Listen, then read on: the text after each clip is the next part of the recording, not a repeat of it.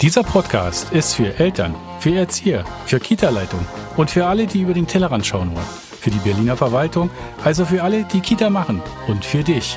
Herzlich willkommen zum Podcast Die Kita-Macher.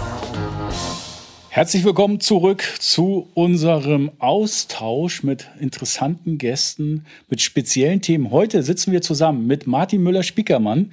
Wir machen heute ein spannendes, tolles Thema, weil das betrifft unsere Kernkompetenz als VKMK. Wir sind ja alles Sozialunternehmer und die Sozialunternehmer äh, als Kita-Träger haben sich ja zusammengetan vor einigen Jahren, haben gesagt, wir brauchen unseren Berufsverband, der unsere Interessen vertritt und vor allem der unsere Fragen beantwortet. Und eine wichtige Frage ist immer, es geht ja auch irgendwann mal ums Geld. Äh, wie, was mache ich mit dem Geld? Ist viel Geld im Spiel? Bin ich gut bezahlt? Bin ich nicht gut bezahlt? Sind meine Mitarbeiter gut bezahlt? Und hier kommt zum Beispiel Martin Müller-Spiekermann ins Spiel. Er ist nämlich Steuerexperte Experte für Kitas und er ist auch Kita begleitend dahingehend in der Gründung. Und ich gebe einfach mal das Wort Martin Müller-Spiekermann, kann er jetzt vorstellen. Er kommt von Ausum Partner der Steuerberatungskanzlei eigentlich für Kitas in Berlin. Ja, herzlichen Dank äh, für die Einladung und herzlich willkommen auch von meiner Seite. Ähm, wir sind ähm, ja, Kita-Spezialisten, Kita-Steuerberater und vertreten seit einigen Jahren hier im Berliner Bereich Kitas äh, im steuerlichen Bereich, also in Finanzbuchhaltungsfragen, Lohnbuchhaltungsfragen, Jahresabschlüsse, aber eben auch in ausgesuchten ja, steuerrechtlichen Fragen, insbesondere gemeinnützigkeitsrechtlichen Fragen. Und da kommt sehr häufig äh, ja irgendwann die Frage auf, ja, was ist denn eigentlich noch gemeinnützig äh, hinsichtlich äh, eben der Höhe eines Gehalts eines Geschäftsführers in einer gemeinnützigen Organisation, so wie wir sie ja in Berlin im Kita-Bereich vorfinden. Sind denn äh, Gemeinnützigkeit ist das erste Stichwort. Wie kommt man eigentlich äh, äh, zu diesem Sonderfall, Spezialfall Kitas, zu dieser Branche? Weil ich kann mir vorstellen, in deinem Werdegang ist es eher nicht so der erste Plan gewesen. Ja, es ist in der Tat eine weitreichende Entwicklung. Wenn man mich fragt, würde ich gerne sagen, es ist 15 Jahre her, ist leider länger her. Ähm, Im Rahmen des Studiums hatte ich mich schon auf Steuerrecht, Kapitalgesellschaftsrecht äh, spezialisiert und habe dann ähm, meine ersten Brötchen äh, in einer Wirtschaftsprüfungsgesellschaft verdient, welche sich äh, mit dem Gemeinnützigkeitsrecht in erster Linie beschäftigt hat. Also unsere damaligen Mandate waren Pflegeheime, Krankenhäuser, Kinderheime, Kitas. Ähm, also Träger aus dem sozialen Bereich kann man sagen. Und ja, da habe ich mich irgendwann selbstständig gemacht. Ähm, und als ja, kleiner Einzelkämpfer wird man sicherlich nicht gleich große Krankenhäuser vertreten können. Äh, und so gab es 2006 parallel die Entwicklung, dass sich ähm, die kommunalen, die, die, kommunalen Kitas sozusagen in die Eigen, Eigenbetriebe verabschiedet haben und seither äh, natürlich verstärkt Kita-Gründungen ähm, zu verzeichnen waren. Das war so etwa die Zeit, in der ich auch selbstständig wurde. Äh, und dann waren so die ersten Rechtsfragen 2006, 2007, 2008 äh, tauchten auf, äh, die, die waren damals, in welcher Rechtsform kann man denn eigentlich eine Kita betreiben? Waren es Vereine, waren es, sollten es Kapitalgesellschaften sein? Und war eben nicht klar, weil in dieser Zeit das Berliner Kammergericht ähm, entschieden hat, dass Vereine eigentlich nicht eintragungsfähig sind, wenn sie Geschäftsbetriebe haben. Ist ja mittlerweile geklärt. Der Bundes, äh, Bundesgerichtshof, äh, Bundesfinanzhof äh, da mal eine Entscheidung getroffen. Der Bundesgerichtshof hat. Und ähm, ja, aber die Fragen, äh, die gab es damals. Und äh, mit diesen Fragen kamen eben die Kitas zu mir. Und so ergab es sich, dass wir dann, dass ich dann konkret im Bereich der Gemeinnützigkeit bleiben konnte und verstärkt äh, angefangen habe, Kitas zu vertreten. Im Bereich der Vertretung und das Erklären der Komplexität erlebe ich auch täglich immer wieder bei uns im Verband es kommen nahezu fast dieselben Fragen auf. Es kommen nahezu die Leute, die neu starten, die nach Berlin vielleicht hinzukommen oder tatsächlich Neugründer sind, fragen immer, wie sieht dann das Finanzierungssystem aus? Und dann, wenn man sein Unternehmen, Kita-Betrieb äh, eröffnet hat, dann hat man eine hohe soziale Verantwortung. Viele Mitarbeiter hat man. Man bekommt vom Staat Gelder zugewiesen. Und dann kommt immer eine der entscheidenden Fragen ist, ja, und was mache ich mit mir als Person, der ich jetzt nun der Geschäftsführer bin? Wo, wo finde ich mich denn in den ganzen Unterlagen wieder? Und dann sage ich jemand, ja, das ist eine gute, das ist eine spannende Frage, da müsst ihr zum Experten gehen. Und dann kommt das Schmunzeln und dann sagt er, tja, Genau das ist unser Thema. Martin, was sagst du?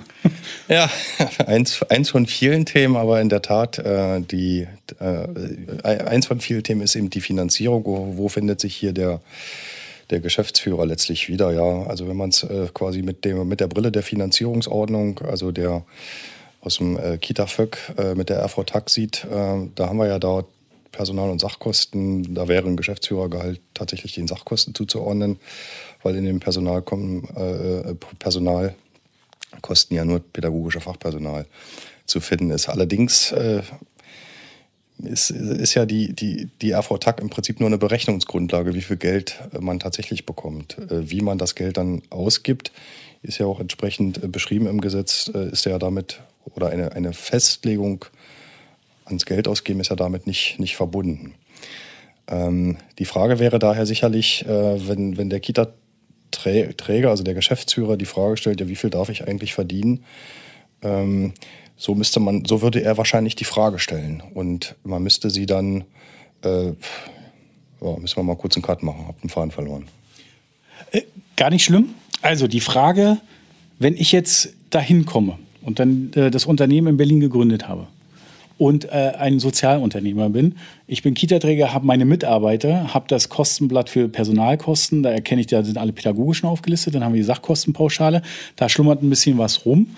Und kann man nicht genau sagen, Mietkosten ist ein Teil, äh, ist der Steuerberater mitfinanziert, ist die rechtsanwaltliche Vertretung mitfinanziert, der Berufsverband mitfinanziert, all diese Fragen kommen. Und dann kommt die entscheidende Frage, ja, ich bin jetzt der Kopf vom Allem, bin für alles verantwortlich was darf ich denn verdienen? Was ist überhaupt ein Gehalt? Welche Bestandteile gehören dazu der Halt? Und welche Summe X ist denn angemessen? Ja, wie kurz beschrieben, die, die RV-TAG legt nicht fest, wie ich Geld ausgebe, sondern die RV-TAG legt fest, welchen Anspruch ich auf Finanzierung habe. Ähm, die Gemeinnützigkeit ist, ist eine Vorschrift, die kommt äh, quasi aus dem Steuerrecht. Also das Steuerrecht verleiht einen Status man muss gemeinnützig tätig, man darf gemeinnützig tätig sein, wenn bestimmte Voraussetzungen erfüllt werden. Und diese Voraussetzungen werden tatsächlich geprüft.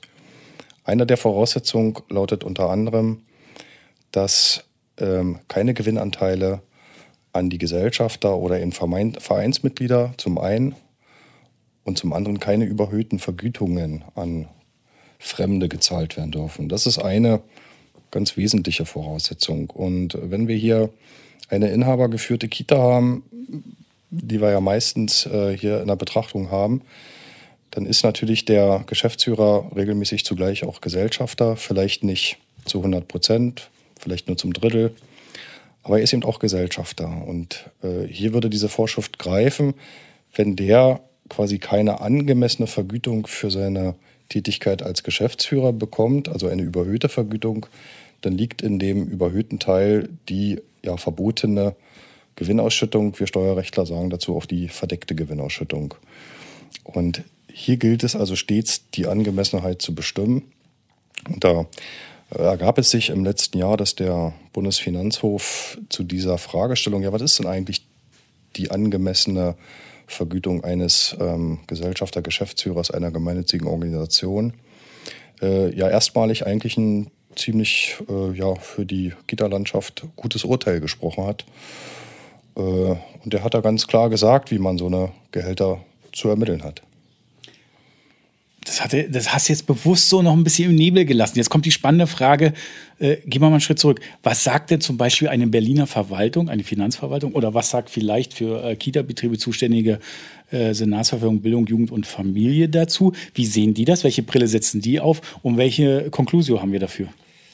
davon, nicht dafür, davon. Ja, wir haben tatsächlich, du hast es gut angesprochen, wir haben eigentlich immer zwei Player, die, die sozusagen hier Initiative ergreifen und an die Mandantschaft oder an die Inhaber herantreten. Ist zum einen die Berliner Senatsverwaltung, die hier hin und wieder einen Rechtsstandpunkt vertritt, ähm, dass sie dass die ein oder andere Gehaltshöhe nach den Grundsätzen der Angemessenheitsprüfung äh, nach dem Steuerrecht nicht für angemessen hält. Das also der eine Player, die Fälle sind nicht häufig, aber sie kommen halt vor.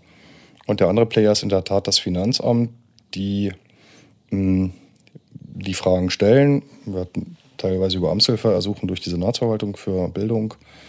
Ähm, und eben teilweise aus eigener, aus eigener ja, Kompetenz heraus. Ähm, oftmals auch in der Betriebsprüfung, wenngleich man sagen muss, dass die Betriebsprüfungen im gemeinnützigen Bereich eher nicht die Häufigkeit sind. Ähm, also die, die, die, die, die Fragen sind selten, aber sie kommen eben und man soll dann immer da tun, warum man das Gehalt für angemessen hält. Also beziehungsweise die Finanzverwaltung behauptet oder die Senatsverwaltung behauptet, halten wir ja nicht für angemessen und dann muss man mal ein bisschen was dazu sagen. Warum ist es denn dann doch angemessen? Äh, sind beide identisch in ihrer Wertung, äh, die einzelnen Fachverwaltungen, oder sehen die es sogar teilweise konträr?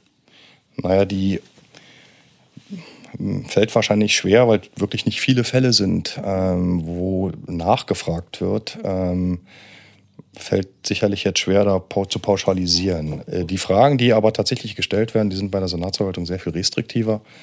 Ähm, also ein schlichtes Beispiel, wir hatten jetzt gerade die Fragestellung, 6000 Euro monatliches Gehalt ähm, für eine gar nicht keine kleine Kita sei viel zu hoch. Ähm, völlig unüblich sei die Frage, ob zum Beispiel im Rahmen der Geschäftsführeranstellung noch ein Dienstwagen gewährt wird.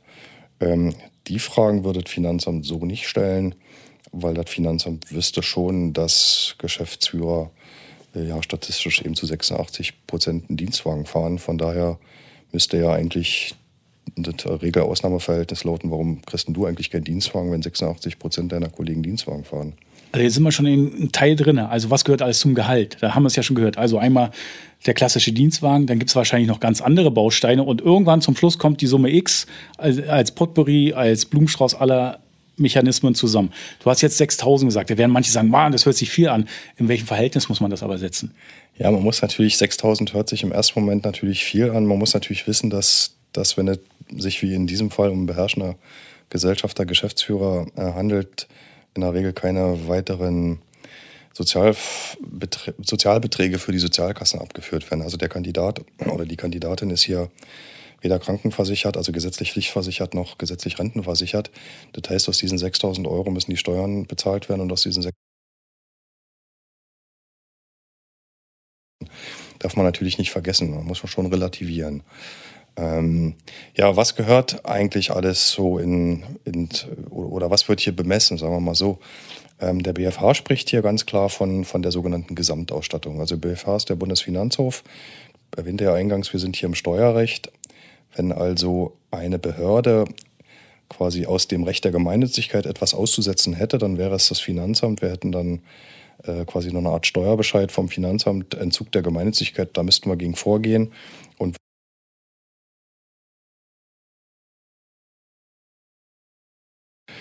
äh, Und der BFH spricht in solchen Fällen immer von der Gesamtausstattung und äh, meint damit eigentlich alles, was, was, der, was der Geschäftsführer, die Geschäftsführerin an geldwerten Vorteil erhält. Das könnten eben jetzt an dem besprochenen Beispiel des Dienstwagen ähm, nicht, nicht der Dienstwagen an sich sein, sondern die Tatsache, dass man mit diesem Dienstwagen Privatfahrten machen darf. Denn der Teil ist ja tatsächlich quasi, wo, die, wo, die, wo, wo, wo ein, ein Vermögensgegenstand oder ein Vorteil die, die Sphäre der Gemeinnützigkeit verlässt. Die reinen Dienstfahrten wären nicht zu beanstanden, aber eben die, die Privatfahrten. Dann wäre zum Beispiel bei der Altersvorsorge ähm, der Teil, ähm, wenn, wenn, wenn der Arbeitgeber dem Arbeitnehmer, der, in dem Fall wäre ja dann der äh, Geschäftsführer Arbeitnehmer eine Altersvorsorge verspricht, dann wäre natürlich der, der, der, der Einzahlungsanteil in die Altersvorsorge, der wäre ja auch ähm, Vergütung in dem Sinne und natürlich die klassische Barvergütung, also die tatsächliche in monetärer Form monatlich ausgezahlte Geldsumme auf dem Konto. Wie, wie alle Zuhörer da draußen hören, ist das sehr speziell, aber Kita-Träger sind ja dann auch Profis als Sozialunternehmer, als Geschäftsführer, die werden das schon verstehen, um die geht es uns ja heute hier.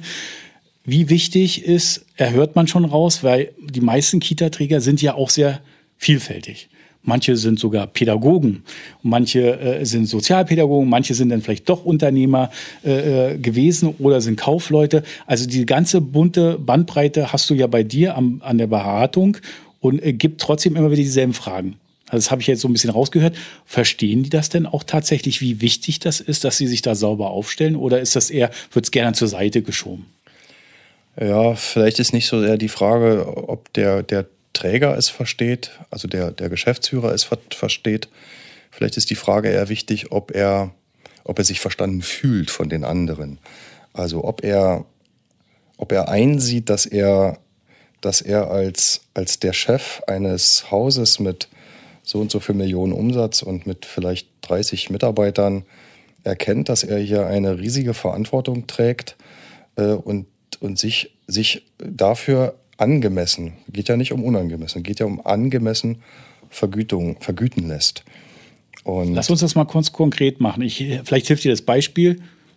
Ich habe einen, äh, eine Einrichtung und habe, äh, ich habe einen Kita-Träger, machen wir so, einen Kita-Träger, habe 100 Kinder in der Betreuung. Ja. Das wäre der einzelne Fall. So, dann kann man eine Summe X sicherlich sagen, dann weißt du, wie viel ungefähr grob läuft. Und dann im zweiten Fall bin ich aber noch sozusagen äh, bei einer zweiten Gesellschafter, Gesellschaft, eine Gesellschafter und habe nochmal eine Einrichtung mit 200 Kindern. Ja, man würde jetzt hier ähm, zunächst erstmal für die, für, die, für, die, für die Einrichtung, für jede Einrichtung getrennt oder vielleicht müssen wir noch ein bisschen ausholen, um da hinzukommen. Also der, der Bundesfinanzhof hat zunächst erstmal gesagt, wo finden wir denn den, den, Vergleichsmaßstab? Wir würden ja jetzt für die erste Einrichtung den Vergleichsmaßstab ähm, anwenden, wir würden den für die zweite Einrichtung anwenden und dann würden wir die Frage stellen, ähm, ja, wie viel Prozent arbeitest du denn in der ersten Einrichtung und wie viel Prozent arbeitest du denn in der zweiten Einrichtung? Aber wo finden wir denn den Vergleichsmaßstab? Und insofern war dieses Urteil sehr interessant, denn der BFH hat gesagt, wir müssen, wir müssen den Vergleichsmaßstab eben auch den anlegen, der für kommerzielle Unternehmen dient. Warum? Weil der Was sind denn kommerzielle äh, Unternehmen? Alle nicht gemeinnützigen. Genau. Ja, Danke. Genau. Nee, alles gut. Nee, ja. Wir machen das bewusst, dass das jetzt jeder verstanden hat. Sozialunternehmer, Kita-Träger sind gemeinnützig und alle kommerziellen sind ja, klassische Handwerksbetriebe. Genau, Nennen wir es mal so. Genau. In Berlin, in Berlin haben wir ja die, die zwingen, die sind wir ja fast wirklich alle gemeinnützig. Ist vielleicht in Berlin äh, quasi außerhalb nicht, nicht immer so, aber in Berlin ist es eben so. Also wir sprechen, wir, von, von, wenn wir im Recht der Gemeinnützigkeit von kommerziellen Unternehmen sprechen, dann meinen wir alle anderen sozusagen. Ähm, ja, also man muss halt die Frage stellen, wo ist denn hier ein Vergleichsmaßstab? Und da hat der BFH gesagt, ja, es gibt ja nicht irgendwie einen Arbeitsmarkt, ähm, wo sich Mitarbeiter jetzt nur besonders für Gemeinnützigkeit qualifizieren und so nach dem Motto, äh, alle Arbeit, es gibt, gibt zwei Arten von Arbeitnehmer. Die eine Arbeitnehmerschaft arbeitet an der Gemeinnützigkeit, muss, muss deswegen irgendwie weniger verdienen. Und die andere Arbeitnehmerschaft, äh, der andere Teil der Arbeitnehmerschaft, der arbeitet in kommerziellen und dürfen deswegen mehr verdienen. Äh, Sie merken schon, wäre ja völlig Quatsch, soweit gibt es eben nicht. Und wenn es denn so ist, ähm, dann kann es ja bei den Geschäftsführern ja wohl nicht anders sein. Also man kann ja dann von einem Geschäftsführer einer gemeinnützigen Einrichtung nicht verlangen, dass er weniger verdienen soll als ein Geschäftsführer einer kommerziellen Einrichtung, wenn der eben die gleiche Umsatzzahl, die, die gleiche Mitarbeiteranzahl äh, und ähnlich äh, zu verantworten hat. Das war im Prinzip die oder eine der Kernaussagen. Und wenn man dann erstmal diese Kernaussage so getroffen hat, dann fällt es schon leicht, dass man jetzt schaut, ja, wo gibt es denn eigentlich äh, seriöse, ja, in dem Fall auch Marktanbieter, die, die durch, durch Umfragen, durch jährliche Umfragen ähm, so eine Vergleichbarkeit eben herstellen. Und da gibt es ein paar Marktanbieter und der BFH hat in seinem Urteil auch zwei genannt äh, und äh, wandt jetzt in diesem Urteilsfall eben die, die Expertisen dieser Marktanbieter an. Er hat im Prinzip gefragt, wir haben jetzt hier einen Kandidaten, äh, also einen, einen gemeinnützigen Kita-Träger, spielte in also Mecklenburg-Vorpommern der Fall, ja, wie viel Umsatz machte denn der so und wie viele Mitarbeiter waren denn da so? Und dann hat er da gefragt, was würde denn eigentlich diese, diese Studie, diese Expertise dieser Marktanbieter so sagen? Ja, und in dem Fall, deswegen ist der Urteilsfall ja ein Urteilsfall geworden, hatten die äh, gemeinnützigen Träger dann Geschäftsführerleiter deutlich mehr, äh, sodass es dann im Prinzip zur Versagung der Gemeinnützigkeit kam. Aber deswegen haben wir halt einen Fall. Glücklicher Umstand, also für die Kläger in dem Fall natürlich nicht, aber für uns dann glücklich, weil wir wissen jetzt, welchen Maßstab wir anwenden dürfen. Und wissen das schon alle Sozialunternehmer oder erlebst du das in deiner Praxis, dass die Frage immer noch wiederkommt oder dass man das immer noch nicht ganz auf dem Schirm hat? Nee, das wissen jetzt sicherlich nicht alle, äh, vielleicht auch in den Behörden nicht alle. Ähm, ist ja auch noch nicht so alt, das Urteil stammt aus März äh, 2020, äh, war anhängig seit Dezember 6, 2016 meines Wissens.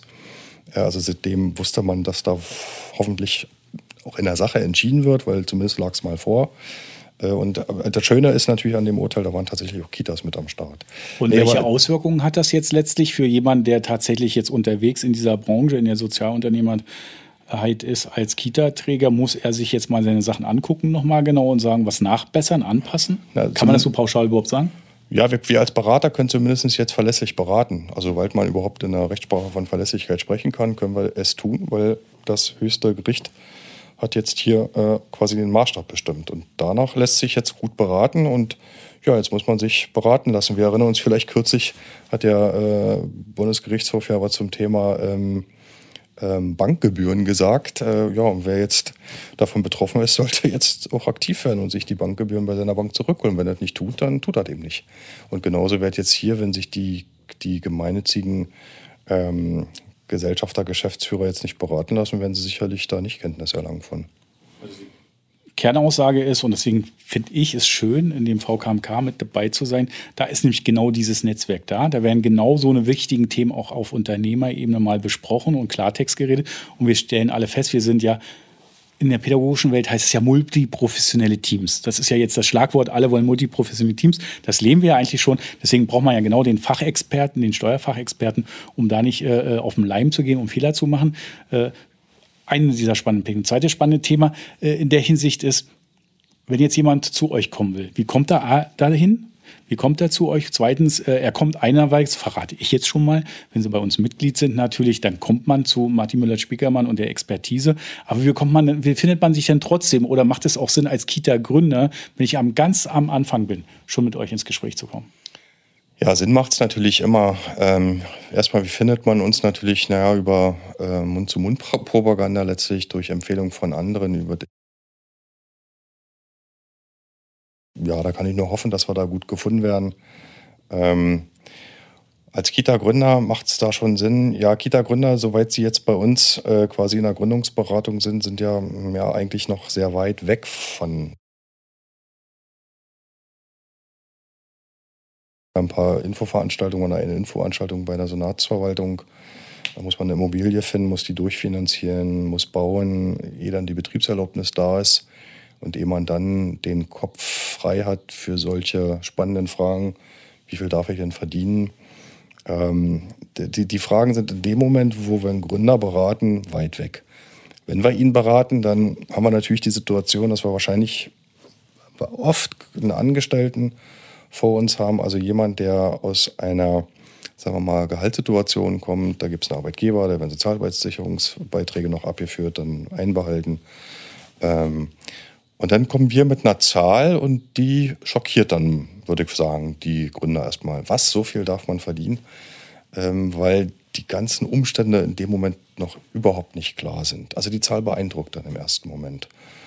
Und vielleicht ist sie in dem Moment doch Ansporn, kann ich nicht beurteilen, aber könnt es mir vorstellen.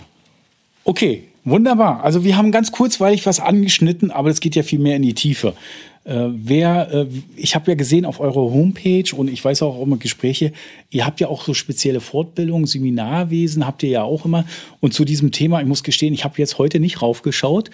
Kommt denn nach der Sommerpause in der Richtung äh, wieder was für äh, gute Zuhörer, die sagen, jetzt muss ich da mal einmal hochkrampeln, jetzt brauche ich mal eine Information. Wir werden ja hoffentlich nicht in die vierte Welle laufen, sondern wir können uns tatsächlich alle mal wieder persönlich treffen. Hat auch so ein Partner, Martin Müller-Spiekermann, sich schon Gedanken gemacht? Naja, wir können es anbieten, weil wir haben ja tatsächlich über diese Themen schon mal gesprochen. Mit Corona ging das Seminarwesen ja erstmal ins, über ins Webinarwesen. Äh, da haben wir nicht alles eins zu eins übersetzt. Hier hatten wir ja nun auch in dieser Zeit noch dieses spannende Urteil, musste ich halt erst eher neu finden. Also wenn mich der VKMK heute fragen würde, könnte ich sicherlich sofort wieder mit Freuden ein Seminar geben, wenn gleich ich sagen muss, dass ähm, viel Gefallen an der Webinarform gefunden habe. Ich gebe sehr gerne Webinare. Ja, ist jetzt nun gar nicht das Thema, aber äh, ob nun Seminare oder Webinare ist ist, ist eigentlich egal für mich. Also man findet dich, man findet über uns natürlich. Äh, jeder, der noch nicht bei uns ganz in der Tiefe dabei war, herzlich willkommen, soll er zu uns kommen. Wir haben Fachexperten in allen Richtungen, auch zu diesem Thema. Ein kurzweilig, ein spannendes Thema hatten wir kurz angerissen heute. Martin, die letzten Worte sollen für dich sein. Was würdest du gerne den Kita- äh, Leuten, den Branchenprofis, den Sozialunternehmern mitgeben, was müssen Sie und sollten Sie die letzten und die nächsten Monate tatsächlich machen, damit Sie weiterhin erfolgreich sein dürfen? Ja, in Bezug aufs Thema, wenn wir jetzt bei den Gehältern bleiben wollen, na klar schon mal äh, drüber nachdenken, wie viel man denn verdienen darf. Das Wissen alleine ist ja schon mal gut, äh, wie denn wie dann andere in der Branche oder zumindest in den Vergleichsmaßstäben im Sinne dieser kommerziellen Vergleichbarkeit ähm, argumentieren, äh, beziehungsweise wie viel Geld die bekommen, um dann selber für sich zu argumentieren, ähm, verdiene ich eigentlich ausreichend, bin ich nicht doch viel zu preiswert oder ja, kommt eher seltener vor, vielleicht doch zu teuer. Die Gespräche müssen wir eher selten führen, also so gut wie gar nicht eigentlich führen. Sind eher die Gespräche, dass es, dass es zu wenig ist. Und ob man dann für sich in der Zukunft daraus Konsequenzen zieht, dass wir, dass dann ja, Gehalt vielleicht anzupassen wäre, das müsste dann der, der Geschäftsführer, die Geschäftsführerin ja mit sich selber ausmachen letztlich. Ähm, aber zumindest erstmal erstmal gucken oder horchen, wie viel darf es denn, darf's denn sein? Und dann wäre die spannende Frage, wie, ja, wie kann man es eigentlich absichern, diesen Anspruch? Wie, wie kriegt man denn eigentlich raus, ähm, ob das dann auch zulässig ist, wenn man ja, ja bekanntermaßen vielleicht in der Branche doch viel mit Sozial auch vielleicht ein bisschen vorsichtiger unterwegs ist, vielleicht nicht der große Zocker ist. Und da gibt es äh, ja Möglichkeiten im Rahmen der Finanzverwaltung, ähm, gibt es Instrumente, dass man da vielleicht Abfragen macht. Wir sind selber gerade dran, äh, erste Abfragen an die Finanzverwaltung zu geben, bisher mit mäßigem Erfolg, äh, ohne da viel vorwegzunehmen. Also wir haben ein paar Abfragen da, die liegen jetzt schon ein Weilchen. Man hat den Eindruck, die Finanzämter trauen sich da nicht so richtig zu entscheiden. Äh, aber es wäre momentan die einzige Möglichkeit, wo man jetzt rechtsverbindlich vielleicht mal sicherstellen kann, ist dieses Gehalt so, wie ich es mir jetzt vorstelle, für mich, für meinen Einzelfall ist, ist dieses angemessen? Würde das Finanzamt, wenn es mich in der Betriebsprüfung erwischt, würden die mich da äh, begleiten? Äh, also würden sie mir sozusagen damit die Gemeinnützigkeit nicht entziehen? Also, alle Zuhörer da draußen, alle Kita-Träger da draußen, ihr habt gehört, in den Show Notes könnt ihr alles nachlesen. Details, wo man das wiederfindet, die Homepage, den Ansprechpartner und nimmt den Telefonhörer an, nimmt die E-Mail, schreibt und versucht, den Termin mit Martin Müller-Spielkermann zu bekommen. Es heiß begehrte Termine, gibt es gar nicht so viele. Aber nutzt es, fragt nach. Ich kann es nur anregen und ich freue mich natürlich auch auf alle Kita-Träger, die zu uns hinzukommen ins Netzwerk. Martin, herzlichen Dank, dass du da warst, dass du einen ganz kleinen Einblick uns gegeben hast in dieses spannende Feld, in dieses besondere Feld. Aber auch das gehört dazu, weil unser Anspruch mit diesem Podcast ist ja, über den Tellerrand zu schauen, mal andere Themen anzusprechen. Und das haben wir heute gerne mal gemacht. Und alle, die zuhören und weitere spannende Themen haben, kommt auf uns zu, sprecht uns an. Wir sind gerne bereit. Wir greifen auch wieder weitere und andere Themen auf. Bis dahin, lasst es euch gut gehen.